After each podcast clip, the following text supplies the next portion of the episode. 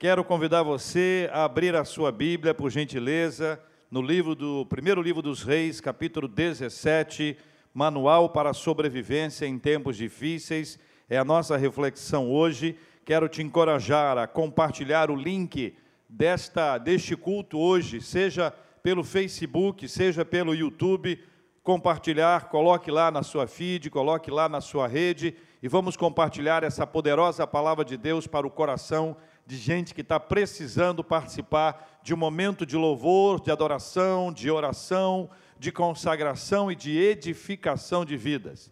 É hora de parar as atividades em casa, se possível, para que a família se reúna e possa conversar, interagir a respeito da palavra. É hora de nós estarmos em oração, recebendo da parte de Deus a palavra que Ele tem para ministrar a nossa vida hoje. É hora de nós lembrarmos de pessoas que têm passado por aflições e batalhas, gente que tem se entregado à ansiedade, à inquietação e o medo e precisa de renovo espiritual. Gente que está sendo contagiado pelo medo e precisa ser contagiado pela fé em nome de Jesus. Quero agradecer o carinho de todo mundo que está acompanhando a gente pelo YouTube, pelo Facebook. Que Deus abençoe a vida de todos. Ah, continue participando conosco. A gente tem muita coisa para compartilhar hoje ainda com você. Alguns avisos especiais logo após o final da pregação. Primeiro livro dos Reis, capítulo 17, a partir do versículo 8. Leia comigo a palavra de Deus que diz assim: Então lhe veio a palavra do Senhor dizendo: Dispõe-te e vai a Sarepta, que pertence a Sidom, e demora-te ali onde ordenei a uma mulher viúva que te dê comida. Então ele se levantou e se foi a Sarepta. Chegando à porta da cidade, estava ali uma mulher viúva, conforme a palavra do Senhor, apanhando lenha. Ele a chamou e lhe disse: Traze-me, peço-te, uma vasilha de água para eu beber. Indo ela buscá-la, ele a chamou e lhe disse: Traze-me também o quê? Um bocado de pão na tua mão. Pediu vasilha de água, depois ele pede um bocado de mão. Versículo 12. Porém ela respondeu: Tão certo como vive o Senhor teu Deus, nada tenho cozido. Há somente um punhado de farinha numa panela e um pouco de azeite numa botija. E vês aqui, apanhei dois cavacos e vou preparar esse resto de comida para mim e para o meu filho. Leia o finalzinho do versículo 12, juntos, vamos ler juntos. Comê-lo-emos e morreremos. Versículo 13.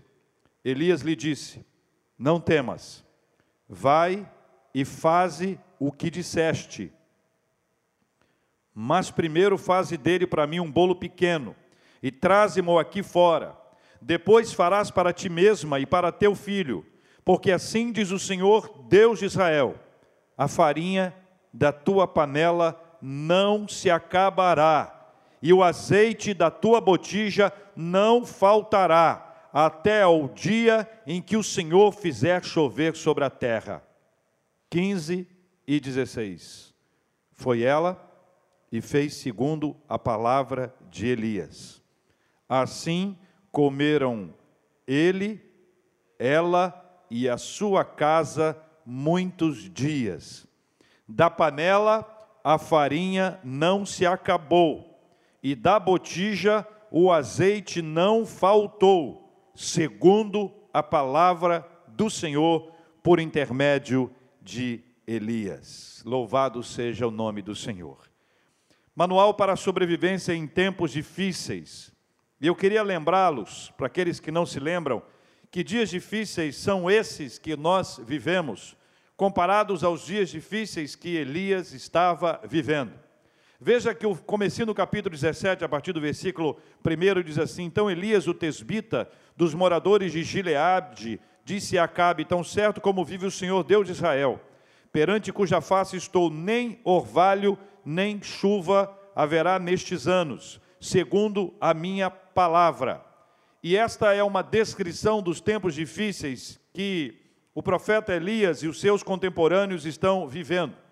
Deus ordenou que não houvesse chuva, e essa ordenança divina foi cumprida por Elias. Elias era um profeta, a voz de Deus.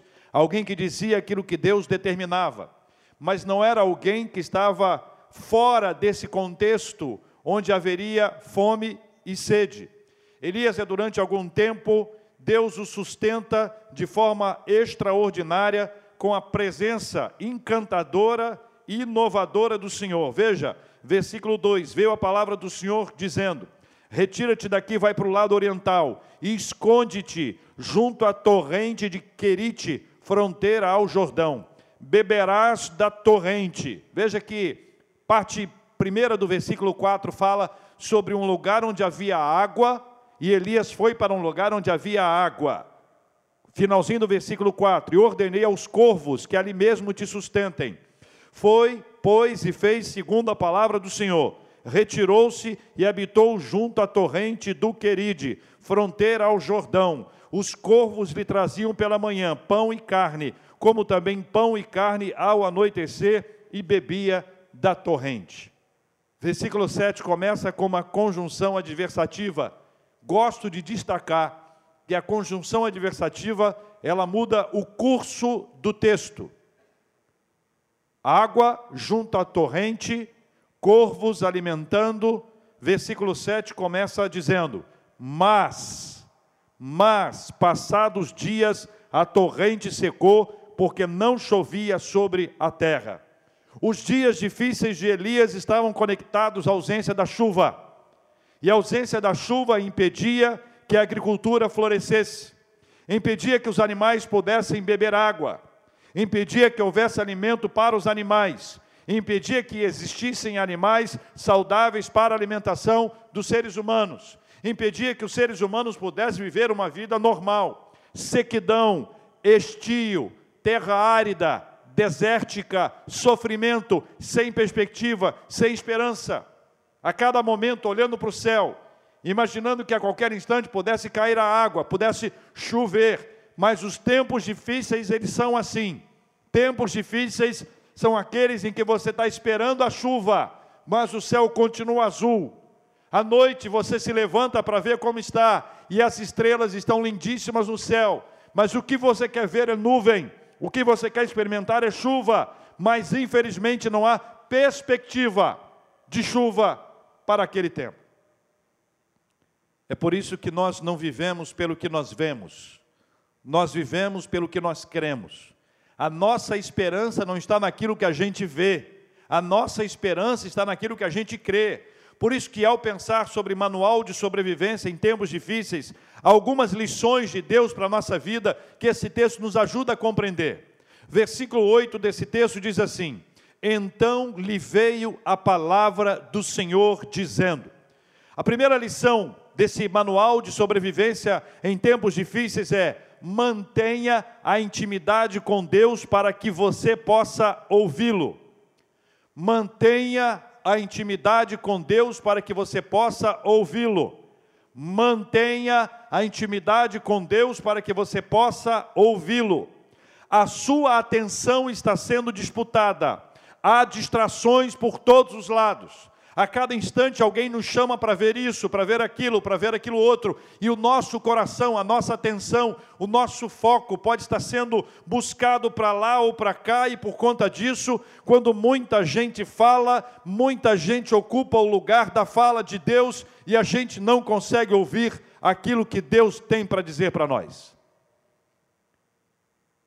O medo, a inquietação e a ansiedade têm potencial para arrancar pessoas, das pessoas a atenção para o que é mais importante. Há pessoas que não conseguem ouvir mais nada. E é curioso esse instante.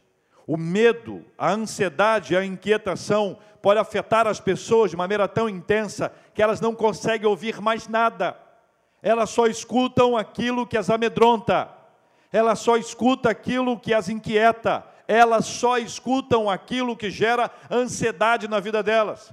E à medida que essa ansiedade, essa inquietação, esse medo passa a dominá-las, elas não escutam mais nada.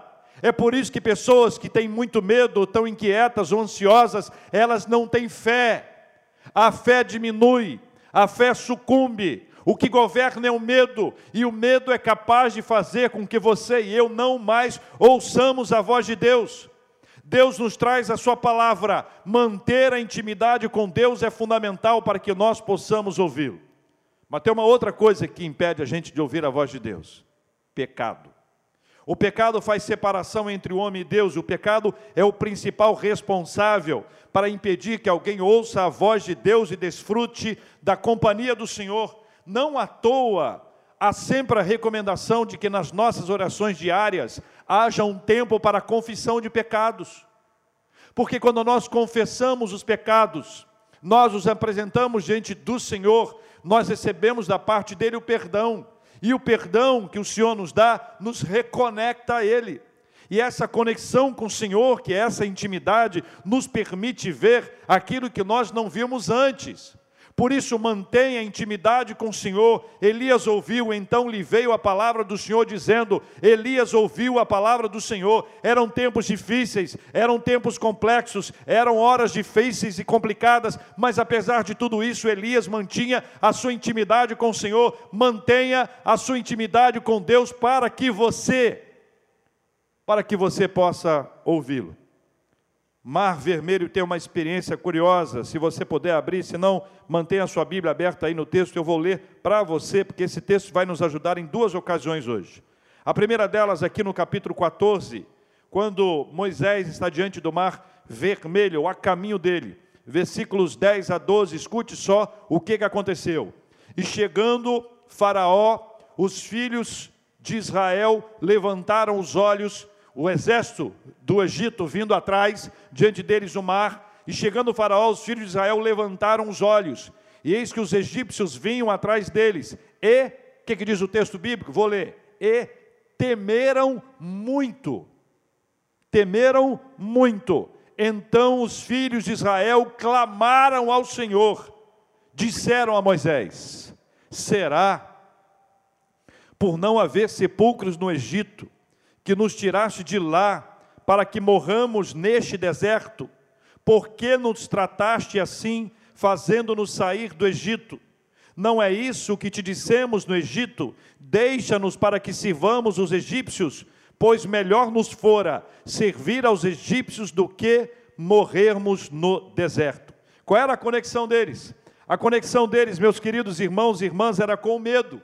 O que eles estavam vendo? Eles viram o exército egípcio, eles viram Faraó com seus carros, viram soldados se, se aproximando, seus olhos só viram aquilo, e a Bíblia relata que eles temeram muito, é um nível de temor exagerado.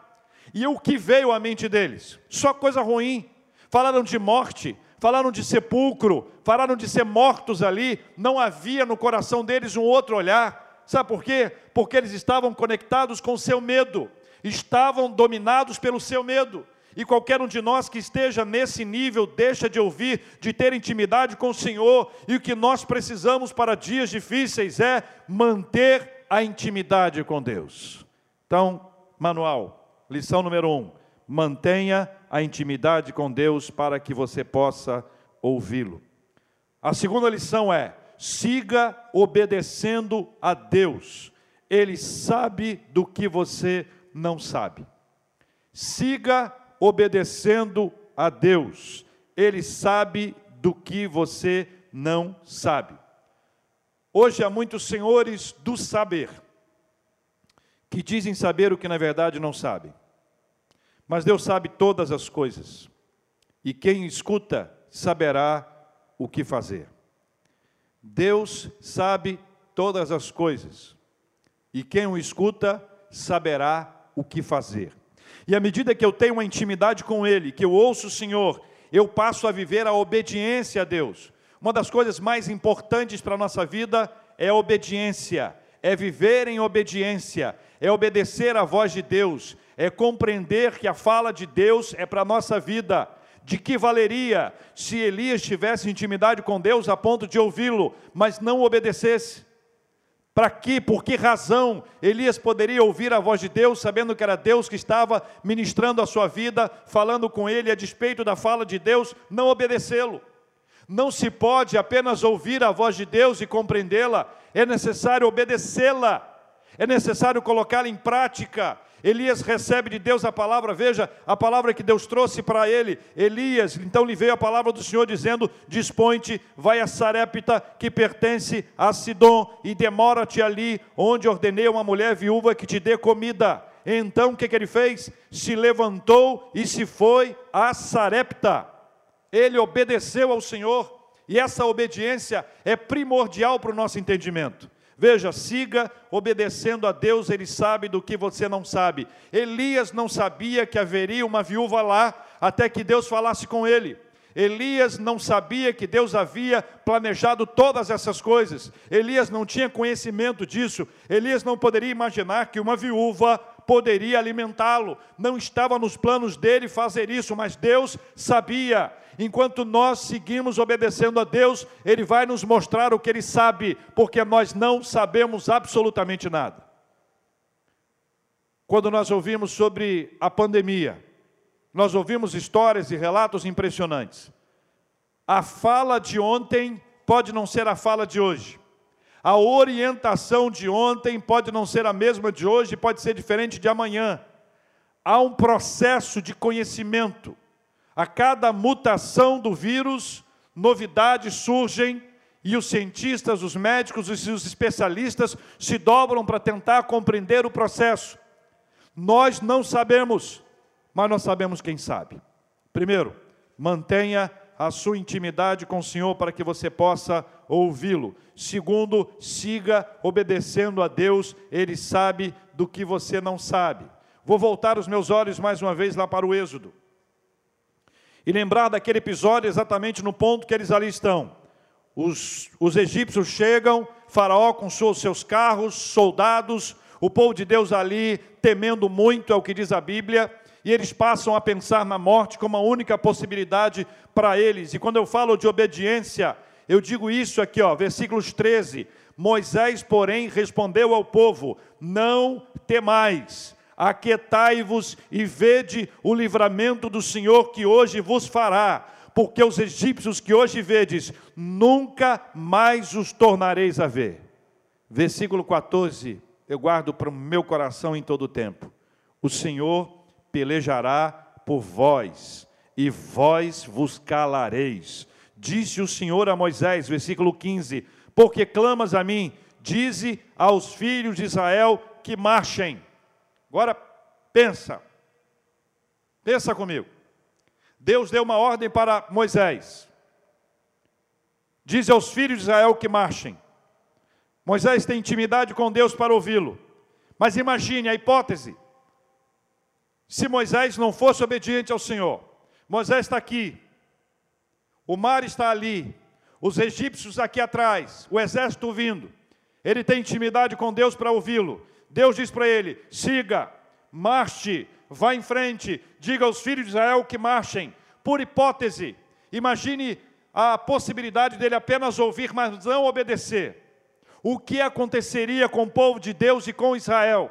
o que aconteceria com Moisés se eles não obedecessem ao Senhor, se não houvesse a voz do Senhor no ouvido de Moisés, Deus falando diretamente com ele para que ele não parasse, para que ele marchasse, para que ele seguisse em frente. A obediência foi fundamental para que o povo de Deus pudesse atravessar o Mar Vermelho a pés enxutos. A primeira etapa é que ele ouviu, houve intimidade, mas a segunda etapa é tão importante quanto a primeira: obedeça, obedeça, obedeça.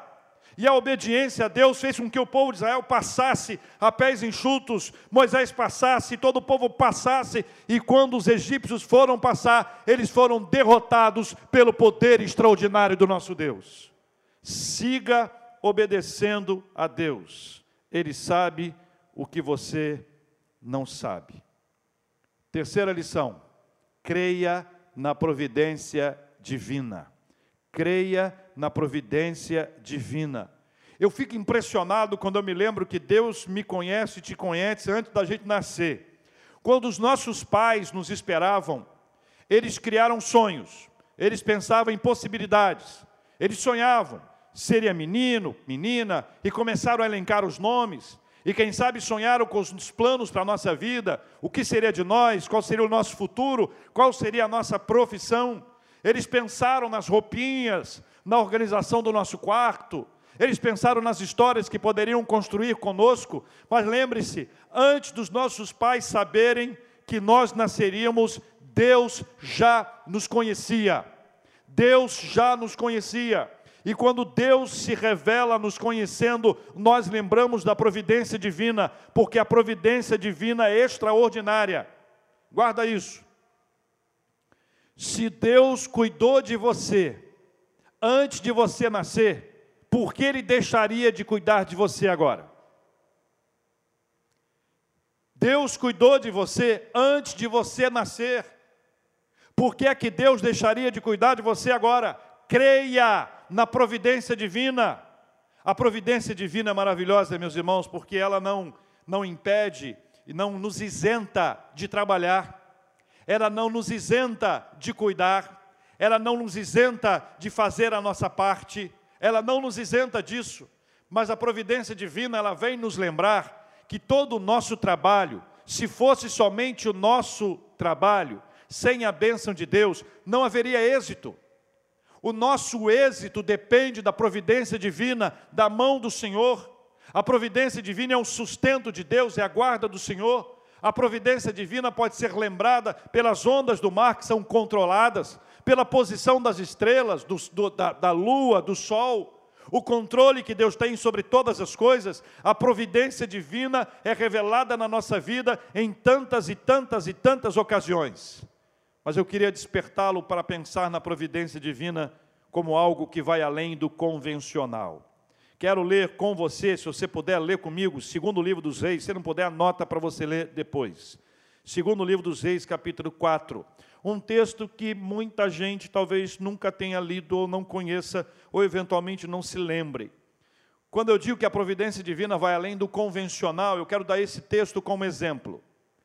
Veio uma palavra, veio um homem de Baal Salisa e trouxe ao homem de Deus pães das primícias, vinte pães de cevada e espigas verdes no seu alforge. Disse Eliseu: Dá ao povo para que coma. Veja a reação dele no capítulo 1, versículo 43 do capítulo 4, segundo livro dos reis. Porém, seu servo lhe disse: Escuta só, como hei de eu por isto diante de cem homens? Eram vinte pães. Elias tornou a dizer: Dá ao povo para que coma, porque assim diz o Senhor: comerão e sobejará. Comerão e sobejará. 44. Então lhe os pôs diante.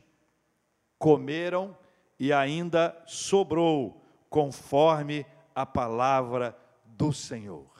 Essa multiplicação que aqui acontece, essa ação divina além do convencional, essa providência que o Senhor operou é para nos lembrar de que se no primeiro instante eu preciso manter a minha intimidade com o Senhor para que eu possa ouvi-lo, no segundo instante diz que eu devo seguir obedecendo ao Senhor porque Ele sabe o que eu não sei. No terceiro eu preciso crer na providência divina. É uma questão de fé. É uma questão de fé. Lembra lá do que eu falei no tempo de Elias? ausência de chuva, céu azul, maravilhoso, lindo, nuvens, zero, estrelado, nada que pudesse anunciar a possibilidade de alguma coisa como essa acontecer. Mas a despeito de todas essas coisas, o que há é uma providência divina. Creia na providência divina, é crer que Deus há de fazer de maneira extraordinária só aquilo que Ele pode realizar. Tempos difíceis são tempos bem complicados para o nosso entendimento. Versículos 11 e 12 relatam um pouco disso. Veja comigo versículos 11 e 12. Indo ela a buscá-la, ele a chamou e disse: Traze-me também um bocado de pão na tua mão. Lembra que no versículo 10 ele pediu: Traze-me, peço-te uma vasilha de água para eu beber. Lembre-se, Deus havia dito para ele que ele encontraria uma viúva, certo? No versículo 10, Então ele se levantou, que é obediência, e foi a Sarepta, chegando à porta da cidade. Ali estava uma mulher apanhando lenha. Ele a chamou lhe disse: Traze-me, peço-te, uma vasilha de água para eu beber. Indo ela buscá-la, ele a chamou e lhe disse: Traze-me também um bocado de pão na tua mão. Veja a providência divina sendo manifestada. Versículo 12 mostra um pouco desses tempos difíceis. Porém, ela respondeu: Tão certo como vive o Senhor teu, teu Deus, nada tenho cozido. Há somente um punhado de farinha numa panela e um pouco de azeite, isso é nada. E vês aqui, apanhei dois cavacos e vou preparar esse resto de comida para mim e para o meu filho. Mas o final do versículo 12, que para mim ele é dilacerante: comê-lo-emos e morreremos. Essa é a descrição dos dias difíceis. Os dias difíceis que ali estavam eram dias sem absoluta esperança, sem nenhuma esperança. Um dia em que a esperança se vai, um dia em que a perspectiva que há é de morte. Era essa a perspectiva. A perspectiva era de morte. E uma perspectiva limitada ao que os olhos veem. E essa ênfase é importante, porque ela pega a comida que ela tem, pouquinho, cavaco, diz que vai preparar para que ela e o filho comam, e depois que eles comerem, acabou a comida. Depois que eles comerem aquilo ali, não tem mais farinha, não tem mais azeite, não tem mais nada. A expectativa deles era a morte, ou seja, ausência absoluta de esperança. E ao lado dessa ausência absoluta de esperança está a perspectiva limitada ao que os olhos veem. Mas nós precisamos aprender uma lição importante nesses dias difíceis. Dias difíceis, eles se transformam em terras férteis para o exercício da fé. Dias difíceis se transformam em terrenos, em terras férteis para o exercício da fé. É por isso que a quarta lição é: não dê lugar ao medo, dê lugar à fé. Não dê lugar ao medo, dê lugar à fé. Se o medo for maior que a fé, que fé há? Há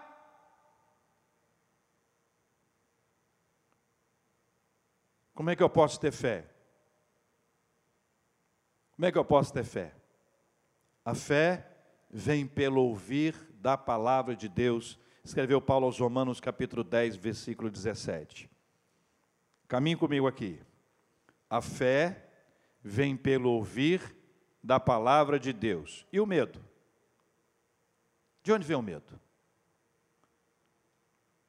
A fé vem pelo ouvir da palavra de Deus e o medo vem pelo ouvir da palavra do homem, do ser humano. Nós temos duas fontes importantes. A primeira, a humanidade. Somos nós, que falamos segundo o que nós vemos. A segunda é a palavra de Deus. Quando nós damos ouvidos, quando nós damos ouvido, quando nós escutamos, como nós damos atenção àquilo que a humanidade fala, ao invés de dar ouvidos àquilo que Deus fala, nós podemos viver uma vida cheia, cheia de medo e com ausência de fé. Nós somos equilibrados e saudáveis, graças a Deus. Nossas faculdades mentais nos foram dadas pelo Senhor para refletir. Por isso que eu disse anteriormente que nós seguimos as orientações, fazemos aquilo, realizamos aquilo que tem que ser feito, somos cuidadosos com tudo, fazemos a nossa parte, mas nós cremos numa ação extraordinária de Deus na nossa vida, e nós acreditamos que pela fé, a fé que vem pelo ouvir da palavra de Deus, o medo não vai ganhar o nosso coração. Quando há o que temer e há, tema antes de tudo a Deus e receba dele a coragem para seguir em frente. Versículo 13: Elias lhe disse: Não temas, não temas. Quando há o que temer, e há, e há, tema antes de tudo ao Senhor, tema antes de tudo a Deus e receba dele a coragem para seguir em frente. Eu não estou dizendo coragem para sair pela rua, tocar em tudo, falar perto das pessoas, isso é uma insanidade. Os cuidados devem ser tomados, todos nós temos responsabilidade nisso. Seja zeloso, com a sua vida e com a vida do próximo. Mas eu estou falando de algo que é interno, que está aqui no coração e na nossa mente. Deus é aquele que vem através da Sua palavra e nos enche de fé. Quando eu caminho na palavra do Senhor, eu conheço a Deus. Ao conhecer a Deus, eu vou ser tomado pelo seu conhecimento. O seu conhecimento me liberta. E conhecereis a verdade, e a verdade vos libertará. O que vai nos libertar do medo é a fé no Senhor Jesus. E esta fé no Senhor Jesus Cristo é gerada por essa liberdade que está no conhecimento da palavra de Deus. Elias disse o que ele já tinha ouvido.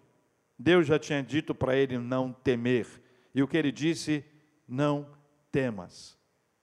A farinha e o azeite da viúva foram dados por quem? Quem que os deu? Deus que os deu. A chuva vem do Senhor.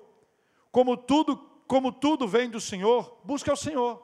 Essa é a lógica. Veja comigo, olha a farinha e o azeite vem de Deus. A chuva vem de Deus.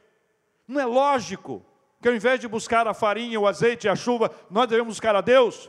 Se Ele é o Senhor, Ele pode trazer sobre nós aquilo que nós precisamos. Nosso relacionamento é com Ele, a nossa caminhada é com Ele, Ele é o Senhor da providência, por isso que a quarta lição para nós é: não dê lugar ao medo, dê lugar à fé, invista tempo para o seu crescimento espiritual. Cada momento que você escuta uma notícia, duas notícias, três notícias, preso a notícia, preso aquilo, aquilo outro que está sendo dito, sendo feito, é possível que algumas pessoas estejam em casa tremendo. Mas ao invés de tremer, trema diante de Deus, se ajoelhe na presença do Senhor, pegue a sua Bíblia, leia, adore ao Senhor, seja edificado no conhecimento da palavra de Deus, faça um teste, faça um teste.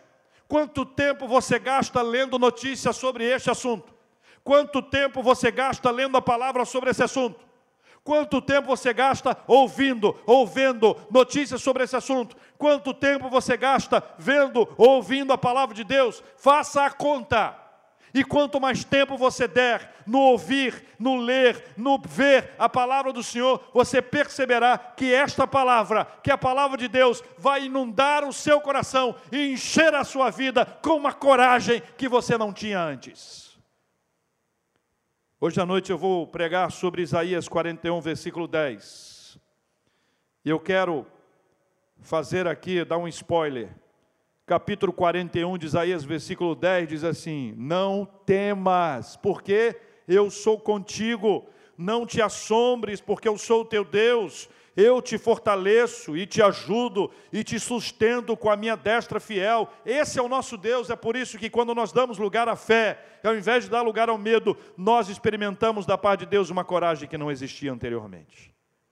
Quero terminar, meus irmãos, com a última, quinta e última lição.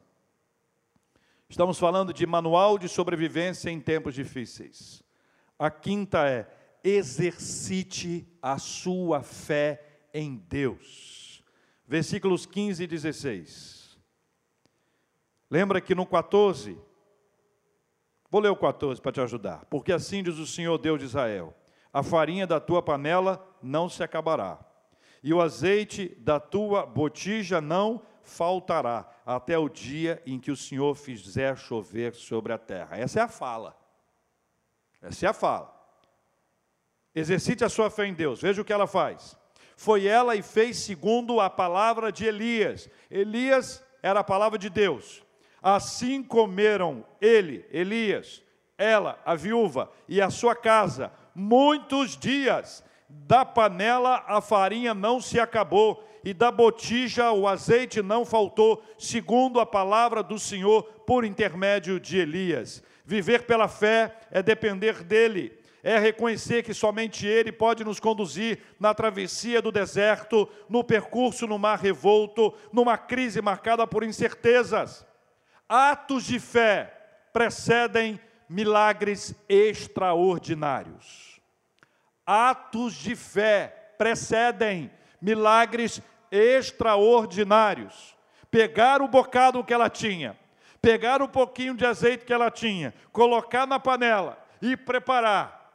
Este era o ato de fé, e ver o que o Senhor estaria por fazer. E diante dos seus olhos, o Senhor foi suprindo, foi multiplicando, foi multiplicando, foi multiplicando e não faltou alimento para ela, para o seu filho, para a sua família, enquanto não veio a chover. É o que disse a palavra do Senhor e ela sempre se cumpre. Exercite a sua fé. Atos de fé precedem milagres extraordinários. Penso com você por hipótese, e se ela tivesse dito, eu? Não vou correr esse risco, não. Não, não, não vou eu, hein? Que isso? Atos de fé nos permitem viver dias cheios de milagres. Evangelho de Lucas, capítulo 18. Jesus está indo para Jericó.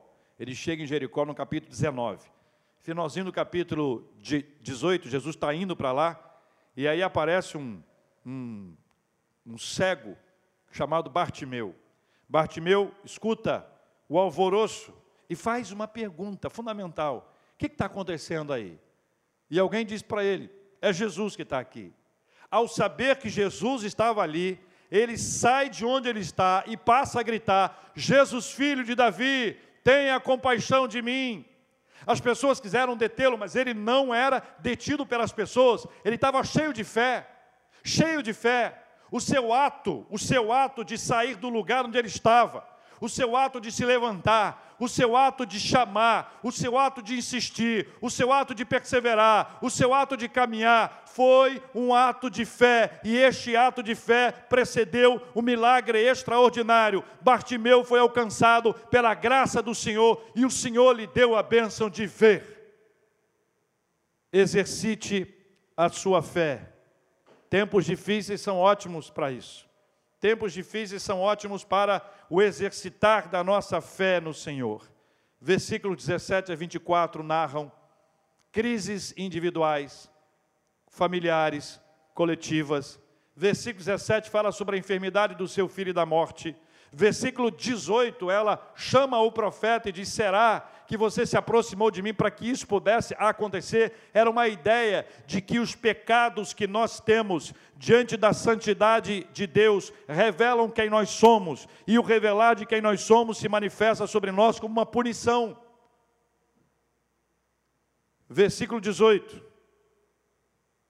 versículo 19 a 23, o cuidado de Deus com a gente. Elias foi, orou com aquela criança, com aquele menino, e aquele menino voltou à vida, ele foi curado pela graça de Deus, ele foi restaurado à vida, o Senhor abençoou, o Senhor ajudou, o Senhor consolou, o Senhor levantou. Só no versículo 24, quando acaba o texto e se encerra a história. Então a mulher disse a Elias: Nisto conheço agora que tu és o homem de Deus e que a palavra do Senhor na tua boca é verdade. Eu olhei para o texto e perguntei: Mas só aqui, viúva? Só aqui que você reconheceu?